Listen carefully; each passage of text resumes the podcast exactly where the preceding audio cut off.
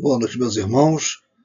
Hoje é dia 28 de julho de 2021 e estamos dando continuidade ao estudo da obra Transição Planetária.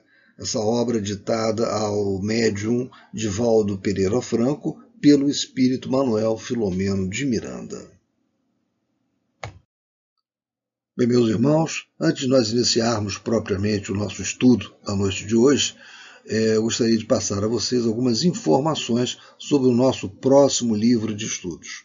Conforme nosso planejamento de estudos, em 11 de agosto de 2021, portanto, daqui a 14 dias, deveremos iniciar o primeiro capítulo do novo livro intitulado No Rumo do Mundo de Regeneração. Esse livro ele também é resultado é, da psicografia de Divaldo Pereira Franco, da mensagem ditada por Manuel Filomeno de Miranda. Então, o novo livro é No Rumo do Mundo de Regeneração. Esse estudo ele vai, se, ele vai finalizar no dia 15 de dezembro de 2021. Então, quem desejar adquirir esse livro, né, pela nossa livraria, pela livraria do SEASA, livraria Silo Gomes Valente, deve utilizar a caixa de diálogo do nosso site, informando o nome, o telefone e o e-mail e fazer a sua encomenda. A nossa irmã Marise, que é a responsável pela livraria, fará contato para o fechamento da venda, para inclusive informar sobre entrega, se será pelo correio, se a pessoa pegará na, no Centro Abel Sebastião de Almeida, enfim, esses detalhes. Então, utilizem a caixa de diálogo do site do Centro Espírita Abel Sebastião de Almeida é, para fazerem o pedido da, da sua obra. Então, meus irmãos, agora vamos dar continuidade efetivamente ao estudo do capítulo 21. É, capítulo esse intitulado As Batalhas Difíceis. E assim começa. As nossas conversações, após a memorável reunião, abordaram o tema da mistificação dos espíritos infelizes. E aqui tem uma nota que é importante já nesse contexto. A mistificação ela significa engano, logro, burla, abuso da credulidade ou ignorância de alguém. Ou seja, aquele que sofre a mistificação, que ele é o objeto dessa ação mistificadora, tem uma característica de ser crédulo ou de ser ignorante. É? E é assim, aquele espírito que se fez passar pelo judeu Eliakim, na verdade era exatamente isso, um espírito ignorante, um espírito pouco evoluído. Mas vamos dar continuidade à nossa leitura. Tomado de surpresa, ante o desmascaramento do perverso visitante, indagamos ao lúcido diretor do nosso trabalho. Como se atrevem esses companheiros a tentar expediente de tal porte em um encontro de alta magnitude, conforme aquele do qual tivemos a felicidade de participar? Por outro lado, como se deu a diluição da máscara de que se utilizava o infeliz amigo procurando ocultar a sua realidade. Nosso benfeitor amigo, sempre aguardando as nossas indagações, solícito esclareceu. A ignorância é a inspiradora da astúcia, que procura escamotear-se, esconder-se, assumindo equívocos lamentáveis. Pretendendo criar-nos embaraços, o rabino Eliakim preparou a farsa. Né? Porque mistificação é isso, é farsa, é logo, é embuste. Cuidou ele próprio de produzir por ideoplastia, né, que é uma ação exercida pelo pensamento sobre a matéria, o disfarce do assecla, utilizando-se da hipnose e da autofixação mental do paciente, criando a sua imagem e deixando-se amoldar a mesma. Nós vamos falar um pouco sobre a ideoplastia, porque ela foi comentada na tela anterior. Né? E também foi falado na tela anterior, né? nós lemos, sobre a questão da, da fixação mental. Né? Sobre a questão da fixação mental, eu sugiro a todos que leiam o capítulo 25 da obra Nos Domínios da Mediunidade, porque essa fixação mental ela é a cristalização do espírito é, em torno de certas situações, ideias e sentimentos. São monoideias que mantêm o espírito preso a determinados condicionamentos mentais. Essa é, é, basicamente, sinteticamente, de forma muito sumária, essa é a, a conceituação da fixação mental. Capítulo 25 da obra Nos Domínios da Mediunidade. Agora, sobre a ideoplastia, eu preparei algumas telas para nós falarmos sobre isso, né? sobre esse fenômeno que aconteceu, aquela criação daquela máscara, daquela aparência né? é, do Eliakim né, num espírito que não era o Eliakim. Né. Então, a ideoplastia, nós já falamos rapidamente na tela anterior, ela é a faculdade que tem o pensamento de exercer uma ação direta sobre a matéria. Ou seja, através do pensamento, a matéria ela é modelada, ela é alterada. E já existem provas reais de que o pensamento ele constrói e destrói mesmo em nosso meio material. É uma força poderosíssima. É, aí eu trouxe também uma referência aqui para vocês, que é a experiência dos pesquisadores ingleses, com a finalidade de comprovar ou não o efeito do mal olhado. Eles chamaram essa, essa experimentação é, os ratinhos da cidade vezes versus os ratinhos selvagens. Eles colocaram alguns ratos é, da cidade, né, num ambiente com uma separação física, né, colocar esses ratos da cidade juntos com ratos selvagens.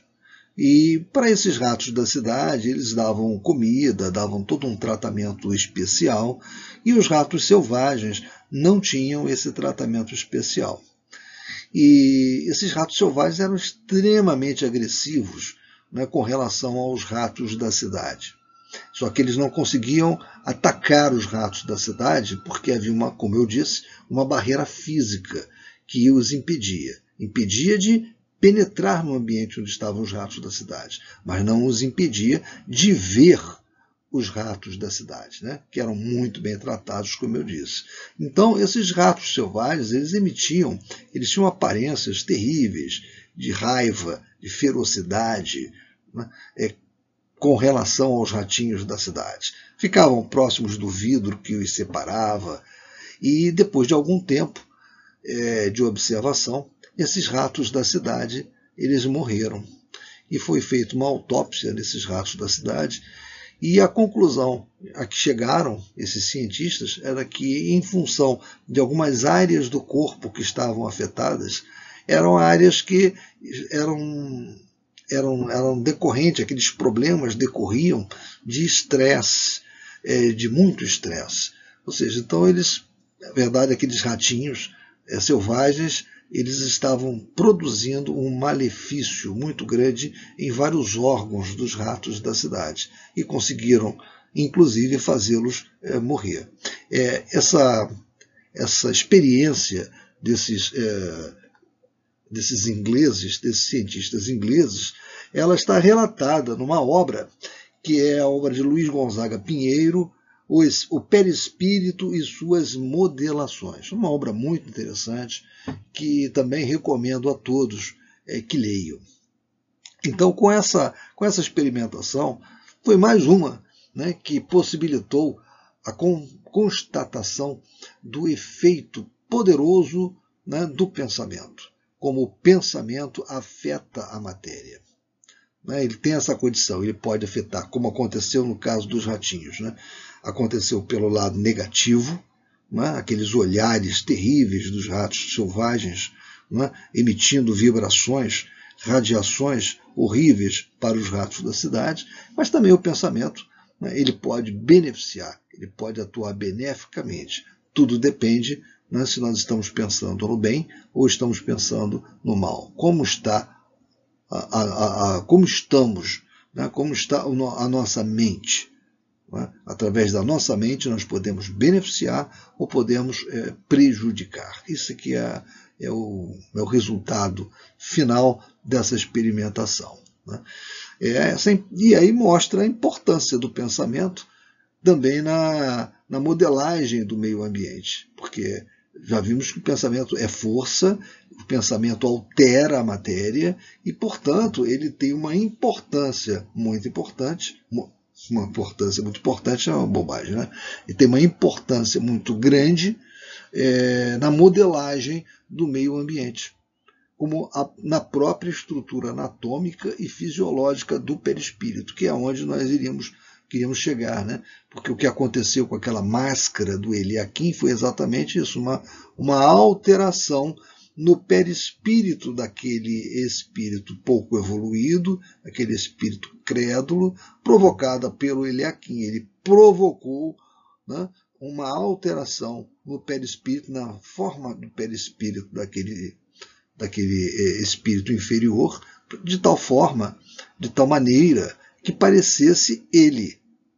Né? Foi uma máscara, ele criou uma máscara. Então, meus irmãos, como como consequência, como coronário de tudo isso que nós estamos é, tratando, nós podemos dizer que a modelagem, a criação do ambiente espiritual, com tudo quanto nele existe, é produto da criação mental dos espíritos que o fazem proporcionalmente ao seu estado mental, moral, intelectual. O espírito pode mentalizar uma flor, por exemplo, e materializá-la no ambiente. Para as grandes construções é, na espiritualidade, grupos de espíritos treinados para esse ofício se reúnem em somatório harmônico de pensamentos no que materializam escolas, reformatórios, hospitais, colônias e etc. Então é muito importante isso, é muito interessante, porque nós lemos, principalmente nas obras é, complementares da codificação, como as obras de André Luiz, de Emmanuel, né, as obras eh, eh, também psicografadas por Sueli Caldas Schubert, Ivone Pereira, né, informações sobre construções na espiritualidade, colônias, né, árvores, ou seja, fontes lindas, deslumbrantes, isso tudo é criação ideoplástica existe uma, uma, um, um trabalho técnico de, de espíritos que, que não fazem também isso sozinho. Eles fazem em equipe, são treinados para esse ofício. Né? E fazem tudo isso que, usando a força do pensamento. E, igualmente, meus irmãos, é, as entidades inferiores e brutalizadas, elas criam seus ambientes plasmando neles o produto doentio de suas mentes, mesmo ignorando, como ocorre frequentemente, serem os arquitetos do inferno onde habitam. Né? Então, elas também constroem né, com a força do, do pensamento delas. A mente conturbada por agentes nocivos imprime no ambiente toda a deformação de que é portadora, no fenômeno da exteriorização daquilo que lhe é íntimo. Então, essas informações, meus irmãos, que eu trouxe para vocês sobre a ideoplastia, elas se encontram na obra que eu já citei, né, que é o Perispírito e suas modelações, de Luiz Gonzaga Pinheiro. Como disse, é uma obra que vale a pena ter na, na sua, na, na, cada um ter na sua biblioteca e fazer a leitura dela. Não apenas como pesquisa, mas uma, uma leitura é, da primeira à última página. Uma obra muito interessante. Então vamos continuar. E para finalizar essas breves digressões sobre a ideoplastia, eu trago, inclusive mais uma vez, porque eu já fiz menção a esse texto que eu estou trazendo para vocês, mas eu gosto muito dessa parte desse texto, que é, é um texto que foi transcrito né? Ele consta na obra de Ernesto Bozano, na obra Pensamento e Vontade, uma obra muito interessante, também vale a pena ser lida, né? que é o seguinte: a criação não é mais que o pensamento divino exteriorizado. E desse atributo divino nós partilhamos muito limitadamente como parcelas da inteligência infinita. Somos, por isso, levados a emitir o postulado da existência de uma inteligência suprema e a considerar o universo como expressão do pensamento divino, sustentado perpetuamente por sua divina vontade. Essa é uma citação que Bozano fez né, de uma obra do professor William Barrett, né, que é a traduzida da No Limiar do Invisível. Né. Então, como eu disse, vocês poderão encontrar é, essa informação e outras muito interessantes, muito importantes nessa obra Pensamento e Vontade de Ernesto Bozano. Meus irmãos, após a breve digressão que fizemos sobre ideoplastia, fixação mental, onde nos reportamos né, aos domínios, à obra Domínios da Mediunidade, capítulo 25, é, vamos dar continuidade à leitura que estávamos fazendo. Com esse recurso, o seu embaixador foi preparado para o cometimento, unindo a arrogância peculiar aos infelizes à hipocrisia a que se encontra acostumado na furna onde se refugia.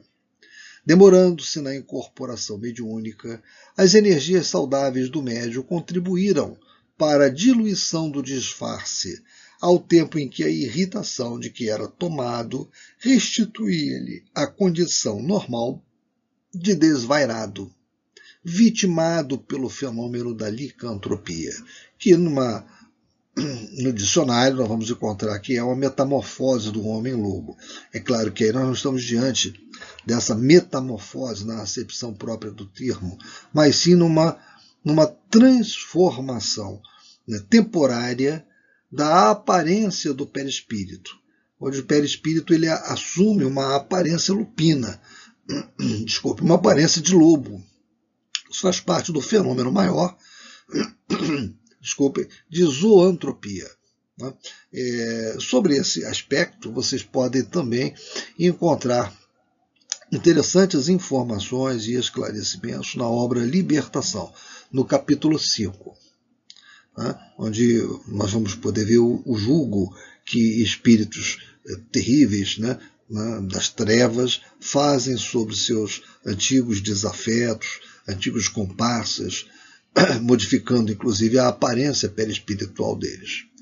E continuando, a que se adaptou ao longo dos séculos, tornando-se a sua transitória realidade. Transitória. Porque essa aparência lupina, essa aparência animalesca, essa aparência de lobo, ela é transitória. Ela está ainda vinculada, está jungida a uma pouca, uma baixa evolução do espírito e ainda até de um fenômeno obsessivo de outros espíritos sobre ele.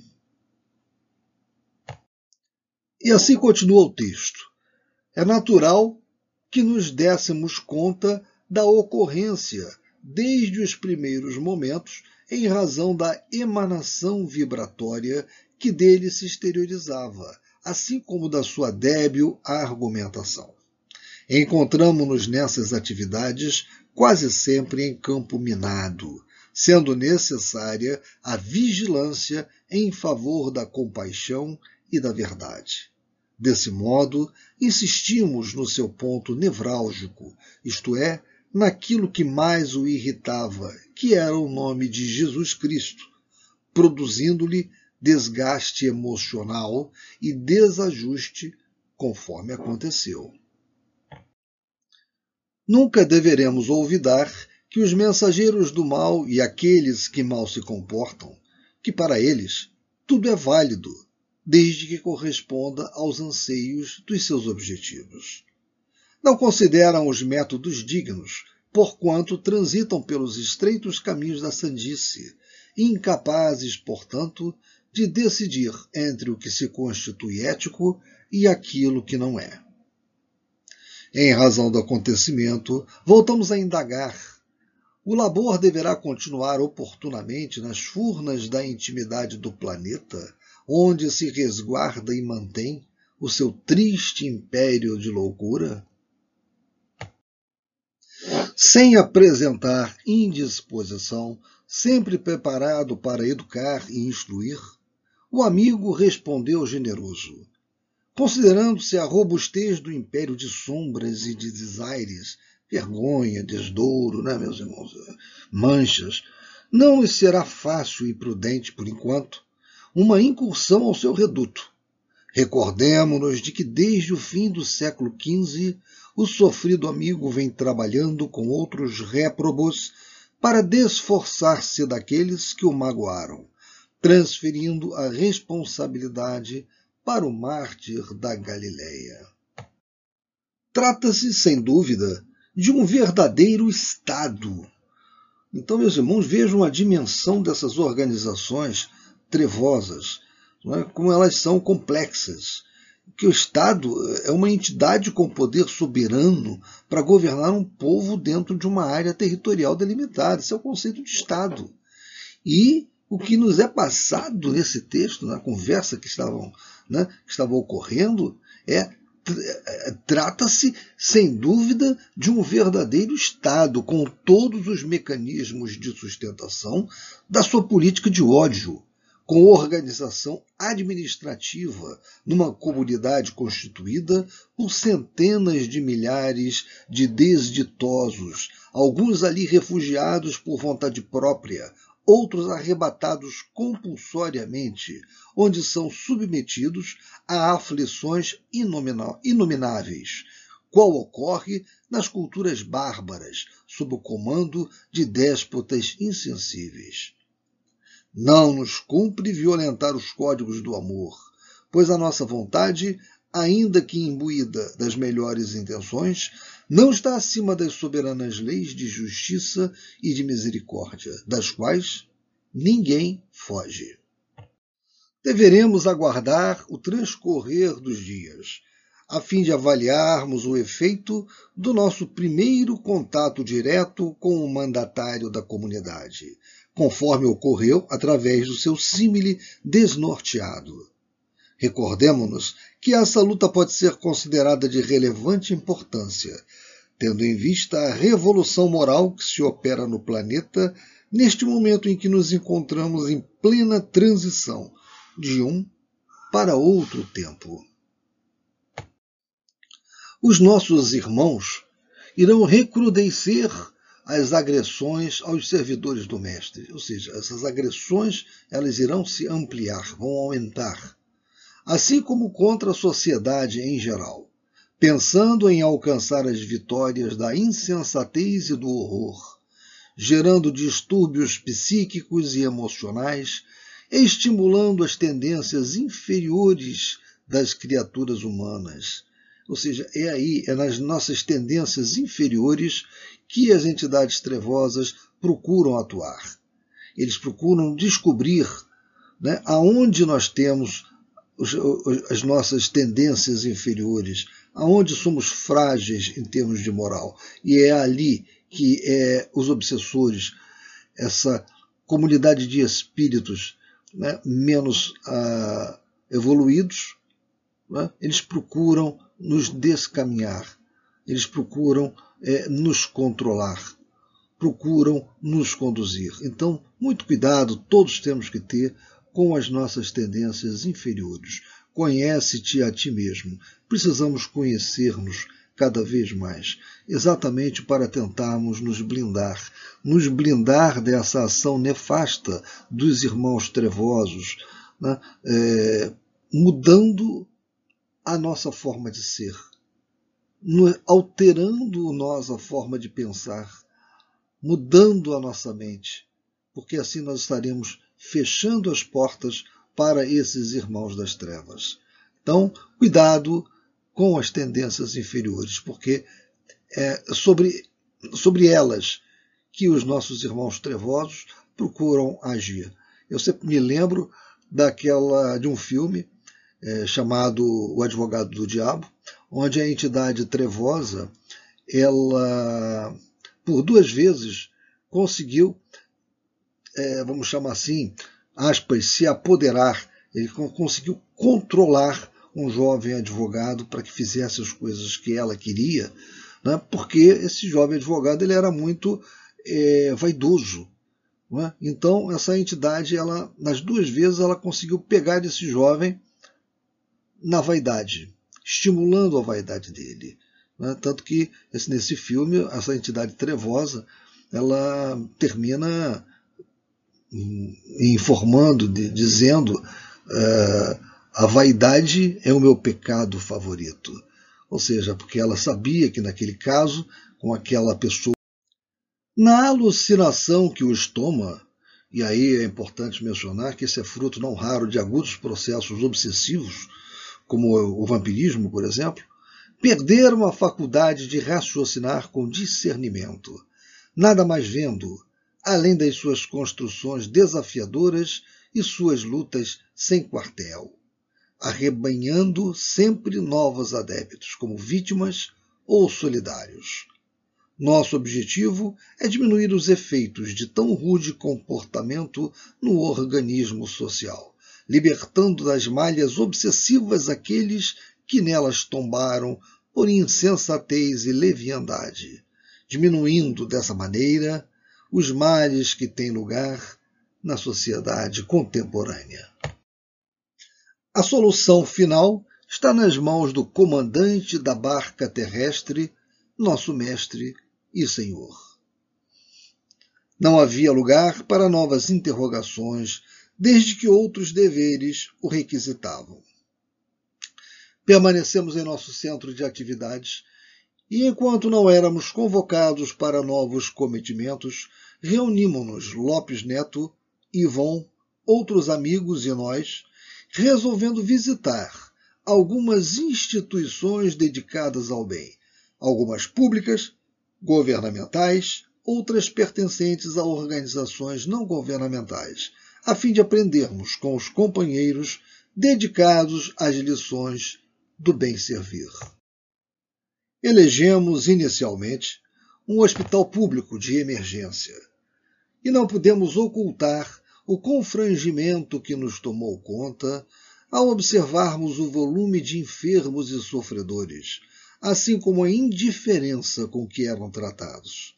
A sala estava repleta, assim como o corredor mal cuidado, onde predominavam o descaso para com a vida humana e a agressividade de alguns funcionários remunerados para bem servir.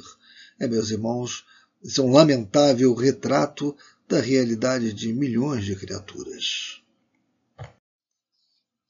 Desconsiderados nos seus direitos de apoio e de atendimento, os pacientes rebocavam-se, revolviam-se, remexiam-se nas dores mais diversas, lutando por uma vaga para chegar ao médico normalmente indisposto, talvez pelo cansaço ou pela saturação, demonstrando a falta de ética e de compaixão para com o próximo.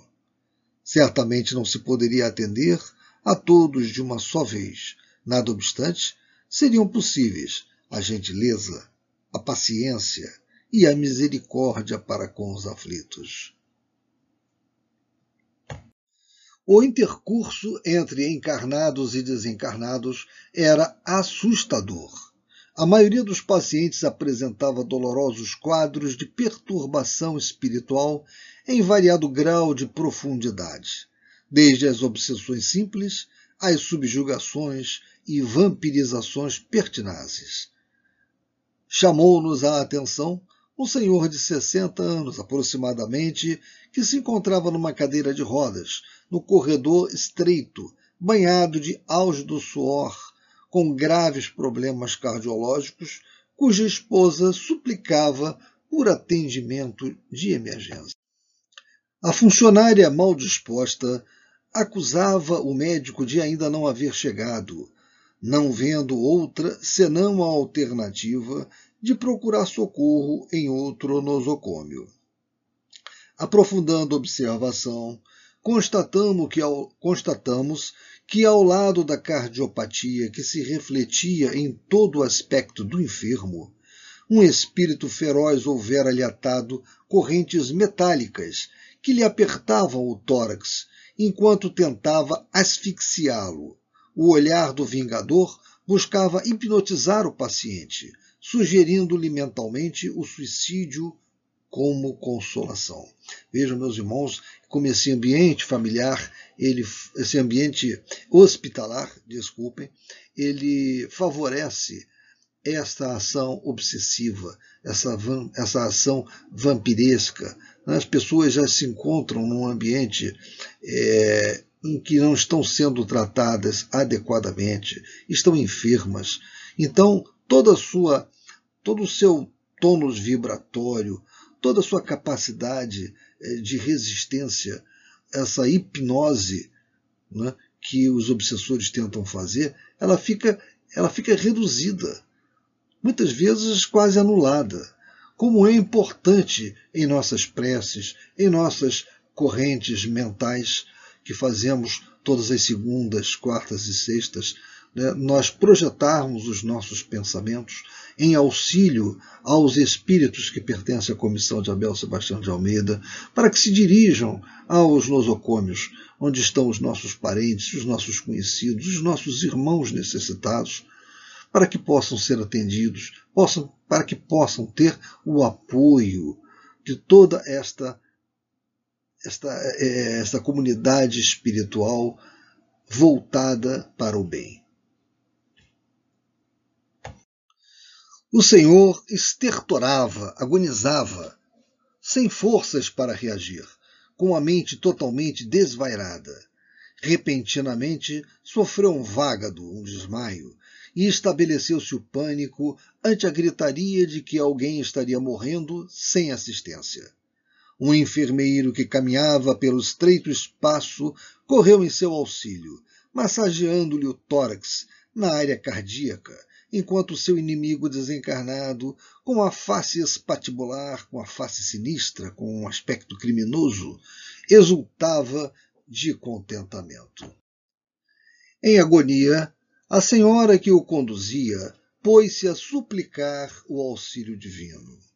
E não tivemos outro comportamento, senão de nos aproximarmos, e enquanto Lopes Neto elevava o pensamento em comovida oração intercessória, Ivon Costa dispôs-se a aplicar bioenergia, a princípio em movimentos de liberação dos fluidos morbíficos, os fluidos insalubres, que o asfixiavam, ou seja, na verdade ele usou passes de dispersão de fluidos, né, como o transversal simples e cruzado, o perpendicular e o longitudinal rápido, para logo depois transmitir-lhe vitalidade. Então, provavelmente ele usou o passe longitudinal lento não é verdade? Saindo lentamente do delíquio, o desmaio, banhado em suor e com a expressão de horror estampada na face, o doente foi levado rapidamente à unidade de terapia intensiva, enquanto a balbúrdia permanecia entre os demais enfermos. Acompanhámo-lo e notamos que o perverso vingador havia perdido momentaneamente o poder exercido sobre a vítima, em razão da energia benéfica do nosso companheiro espiritual. Mantinha-se, no entanto, vigilante, aguardando quando nos acercamos e tentamos um contato mental com o mesmo, que logo disparou o verbo agitado em queixas amargas. Por incrível que pareça, arengou, quase insano. Trata-se de meu filho único, se assim o posso chamar homem portador de pequenos haveres que eu era, porém vitimado pela asma desde a infância, há cerca de 30 anos, numa das minhas crises mais terríveis, desejando apoderar-se dos bens que me pertenciam durante uma inesquecível crise de dispneia, o infame asfixiou-me com um travesseiro de plumas. Após o ato hediondo, que ninguém viu, voltou o meu corpo para a posição de quem se sufocara durante o sono. Não houve nenhuma suspeita por ser conhecida a minha velha problemática. Eu não podia acreditar, enlouquecido que fiquei, com o terrível quadro que se apresentou no dia seguinte. Durante o enterro do meu corpo, enquanto eu vociferava infeliz, ele fingia chorar lamentando a morte do seu genitor querido. Jurei vingar-me do miserável, o que venho fazendo com critério nos últimos cinco anos, quando lhe surgiu o problema do coração, talvez causado pelo remorso e pela perversidade. Não lhe darei tranquilidade até vê-lo aqui, ao meu lado, quando iremos ajustar contas. O amigo Ivon, sensibilizado com o drama do desencarnado, tentou um diálogo para o qual o mesmo não estava interessado, permanecendo-lhe ao lado como a serpente que hipnotiza a vítima para o bote certeiro. Quando os servidores da saúde compreenderem o grave compromisso assumido para com o seu próximo doente, despertando para a realidade espiritual e se permitirem vincular a oração, a caridade, a inspiração, com certeza os hospitais se transformarão também em templos de misericórdia e de saúde integral. Oração, caridade, inspiração. Acompanhamos também naquele caos o trabalho sacrificial de muitos espíritos nobres, médicos e enfermeiros desencarnados, assim como familiares e amigos dos pacientes, procurando diminuir os graves danos decorrentes dos desmandos governamentais, infelizmente, né, e da negligência de alguns servidores sempre mal-humorados. Compreendemos que nada mais poderíamos fazer naquele instante e após acompanharmos diversos outros casos estarrecedores do intercâmbio infeliz entre as duas populações, a terrestre e a espiritual, na área da saúde, rumamos a um lar de meninas, dirigido por uma ONG que desfrutava de elevado conceito ético na cidade. Não tivemos dificuldade em encontrar a instituição com uma boa arquitetura, sendo um edifício espaçoso e asseado, onde crianças que não conheceram seus pais albergavam-se. Tratava-se de um lar com 80 meninas, com idades variadas entre poucos meses e 19 anos. O berçário muito limpo acolhia doze pequeninas, naquele momento, após a refeição adormecidas, sendo vigiadas por uma servidora da casa. Algumas outras brincavam no pátio amplo e arborizado, enquanto diversas se entregavam aos deveres domésticos, auxiliando na cozinha e na copa, assim como também cuidando dos seus pertences. A diretora era uma senhora viúva de aproximadamente 55 anos, jovial e dinâmica, portadora de excelentes vibrações, simpática e sinceramente devotada ao labor a que se entregara, sem qualquer tipo de remuneração. De formação religiosa católica, pessoalmente mantinha-se vinculada a Santa Teresinha de Jesus, a quem entregava o seu trabalho a fim de que fosse encaminhado ao Senhor, procurando infundir em todos que serviam na instituição os sentimentos de bondade, de cortesia e de amor para com as crianças, assim como reciprocamente. Diversas mãezinhas desencarnadas velavam pelas filhinhas, procurando auxiliar os servidores dedicados, enquanto, outros, enquanto outras, ainda em aturdimento, não compreendiam bem o que lhes houvera acontecido, mas davam-se conta da presença daquelas alminhas queridas. Espíritos bons e laboriosos, nesse clima de elevadas vibrações, contribuíam para o bem-estar de todos, mantendo a harmonia e a alegria de viver que se manifestavam entre os que ali residiam ou apenas trabalhavam. Como resultado feliz, o serviço transcorria de maneira exitosa, enriquecedora, cheio de compensações emocionais. Fez-nos muito bem a visita porque nos facultou constatar que o primeiro passo para a vitória do bem é a transformação moral da criatura humana para melhor, superando as mais inclinações e adotando os comportamentos saudáveis. Trata-se da indispensável renovação mental, que a doutrina espírita nos concita a fazer incessantemente, não é, meus irmãos? A grande e grave batalha sempre se há de travar nas paisagens íntimas de cada qual, a fim de que se lhe opere a instalação do amor e da verdade nos sentimentos. Não se trata de uma luta fácil, porquanto somos herdeiros de vícios e de desmandos que se prolongaram através dos milênios, até quando nos foi possível despertar para as emoções renovadoras e positivas que devem predominar sobre as paixões anima animalizantes. Sempre tem havido preocupação em conseguir-se vitória contra os outros, aqueles que são denominados inimigos, quando os verdadeiros adversários se encontram escondidos ou desvelados nos, nos rincões escuros de cada alma.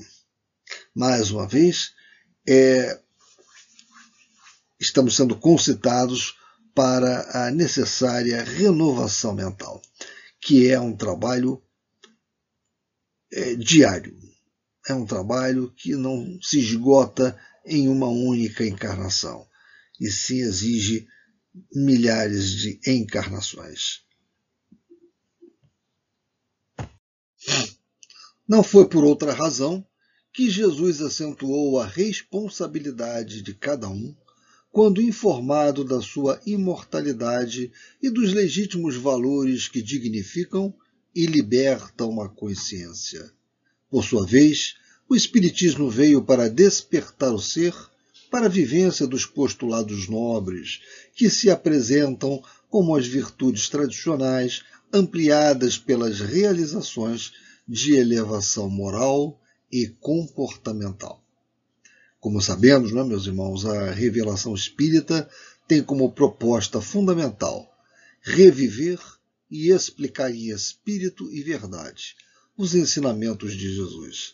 Daí ser conhecida como o Consolador prometido por Jesus, ou o cristianismo redivivo.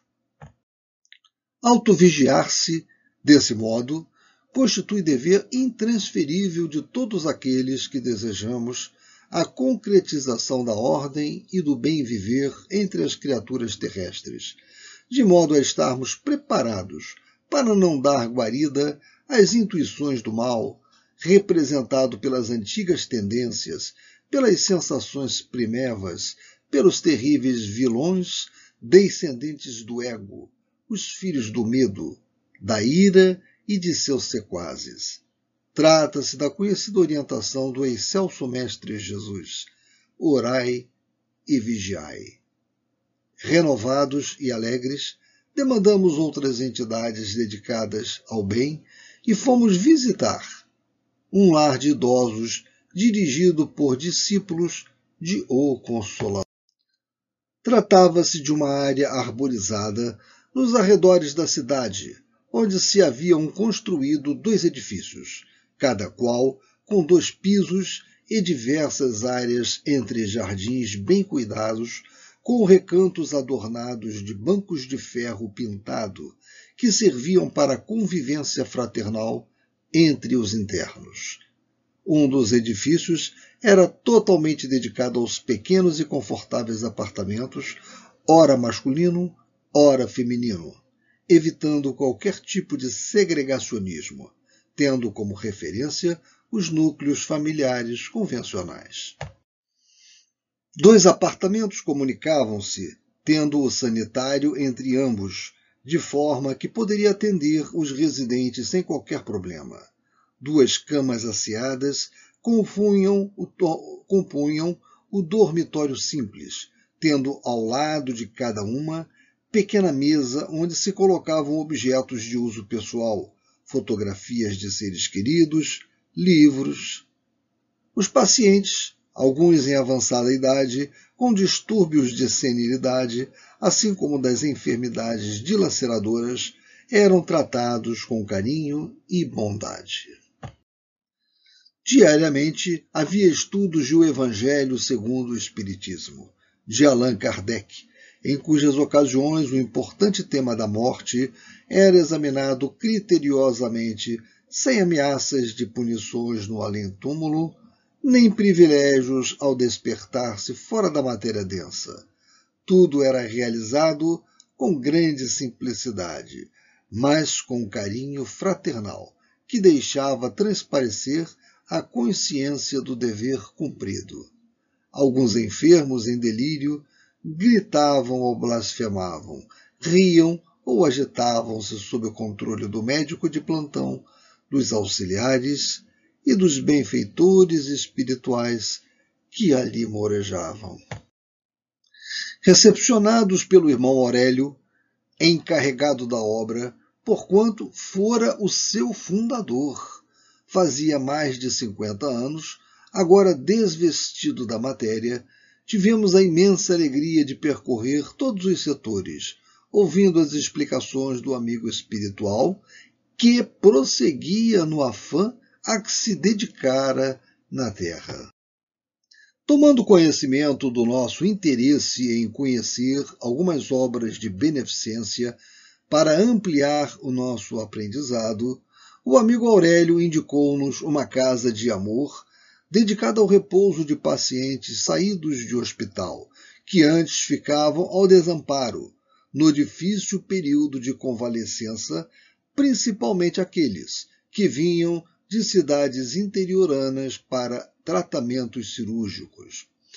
Dando-nos corretas informações, demandamos o abençoado lar em edifício moderno de três pisos, com diversos setores de atendimento aos sofredores do caminho, assim como realizando atividades doutrinárias do Espiritismo. Fomos recebidos à entrada por venerável benfeitor da humanidade, que deixara na terra uma obra incomum nas terras da antiga África Equatorial Francesa, e que também cooperava naquele ninho de amor. Surpreendidos pela sua presença, o sábio amigo percebeu-nos a perplexidade e, com naturalidade, explicou-nos que o amor não tem pátria, elucidando.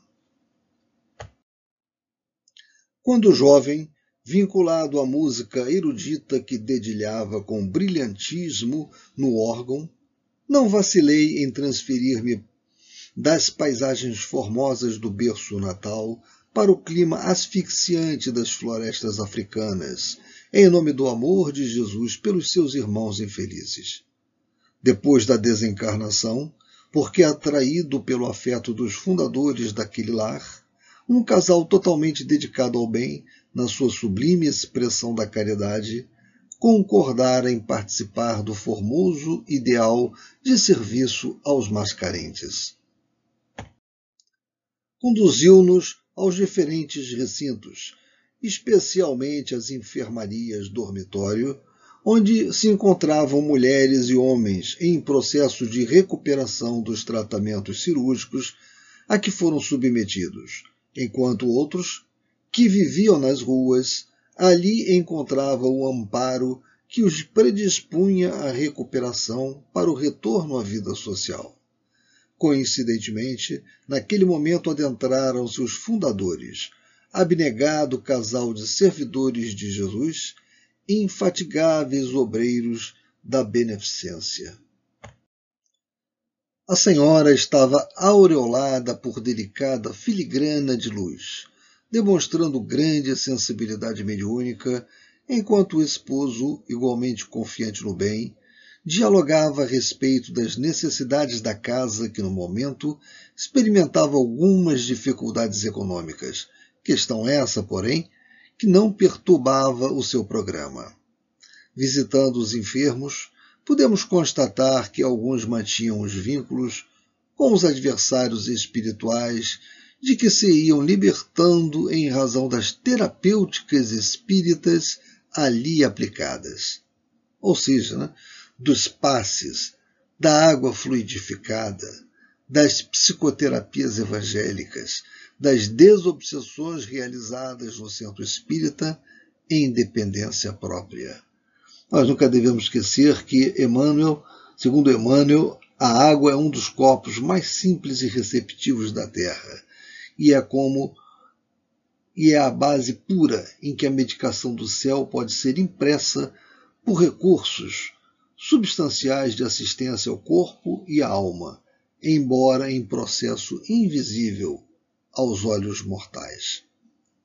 Então, então meus irmãos, aí está uma menção importante a terapêuticas espíritas, as quais nós estamos né, bastante familiarizados, mas que é sempre importante rememorarmos, né, pensarmos nela. Essas terapêuticas são fundamentais para o auxílio aos enfermos. Amigos de ambas as esferas da vida encontravam-se ao lado de trabalhadores voluntários que se ofereciam para ajudar os irmãos internos até quando podiam retornar aos seus sítios de origem. Alguns familiares dos mesmos, hospedados em pensões modestas nas proximidades, também os visitavam agradecidos e tomados de santas vibrações de paz. Terminado o nosso périplo, agradecemos ao gentil Espírito que nos recepcionou e demandamos outras entidades socorristas adquirindo experiências necessárias ao labor de autoiluminação, verificando não raro o desinteresse da criatura comum preocupada com as suas próprias necessidades, assim como dos poderosos do mundo, muitos dos quais totalmente divorciados dos deveres da solidariedade que devem viger em todos os corações. Permanecemos também, por um pouco, visitando os antros da drogadição nas quadras da cidade, nos jardins públicos, nos becos escusos, onde crianças se entregavam ao uso transtornador do crack, alguns apresentando já os sintomas dos desarranjos cerebrais em ressonância comportamental afligente.